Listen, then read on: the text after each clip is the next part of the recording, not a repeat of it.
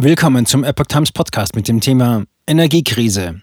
Verbraucherbund ruft zur Zahlungsverweigerung bei Strom- und Gastarifen auf. Ein Artikel von Lydia Röber vom 28. November 2022. Bund der Energieverbraucher begründet es mit Preistreiberei. Zahlen sie ihre Rechnungen nicht. Bewusste Preistreiberei, so lautet der Vorwurf gegenüber Stadtwerken und Energieversorgern. Der Bund der Energieverbraucher hat sich angesichts stark steigender Strom- und Gastarife zu Wort gemeldet.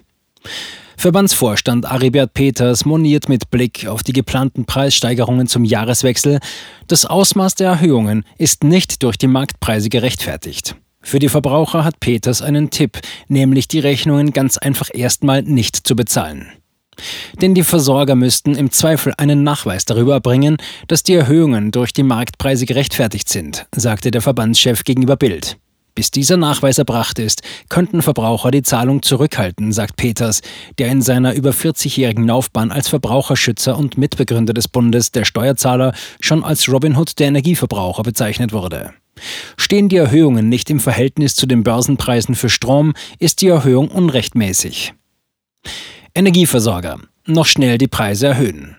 Hintergrund sind Preiserhöhungen, die jetzt viele Versorger an ihre Kunden in Form von höheren Abschlägen schicken und neue hohe Strom- und Gastarife ab 1. Januar ankündigen.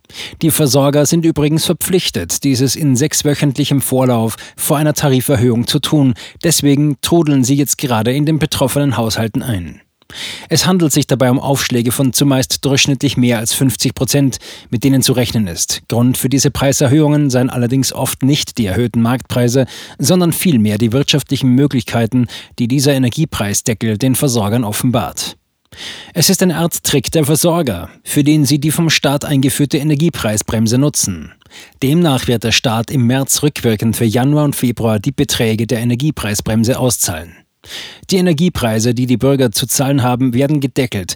Der Staat übernimmt mit Steuergeldern die teure Differenz des Preises beim Versorger. Die Erhöhung ab Januar müssten die Bürger zunächst selber zahlen, bekommen die Differenz für Januar und Februar dann im März vom Staat zurückgestattet. Linke Tasche, rechte Tasche.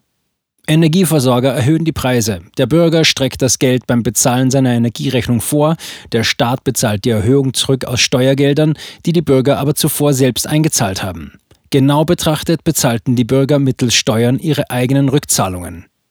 Die Preiserhöhung bleibt bei den Energieversorgern. Je mehr die Versorger jetzt erhöhen, desto mehr Geld können sie auch jetzt von den Verbrauchern und danach vom Staat holen, erklärt Aribert Peters, Vorstand des Bundes für Energieverbraucher, als er in Bild die Wuchermasche der Versorger offenlegt.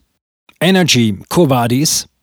Deutschland gehört schon vor der aufkommenden Energiekrise zu den Ländern mit den weltweit höchsten Energiepreisen.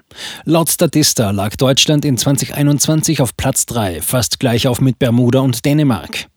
Wenn in einem Land mit den höchsten Strompreisen der Welt alle Versorger die Preise fast gleichzeitig nahezu verdoppeln, ist dann die Lösung, dass sich jeder Verbraucher einzeln mit seinem Versorger anlegt und widerspricht? Oder sieht es vielmehr danach aus, dass etwas Grundsätzliches, Strukturelles schiefläuft bzw. geändert werden müsste? Lohnt es sich also, dass einzelne Bürger, so wie David gegen Goliath, gegen seinen Energieversorger vorgeht, während das Problem vielleicht viel eher in der vom Staat geschaffenen Struktur liegt?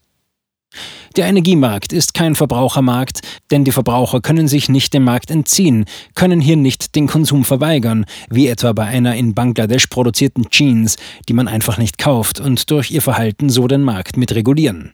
Eins steht fest, der Bürger kann nicht sagen, ich konsumiere keine Energie.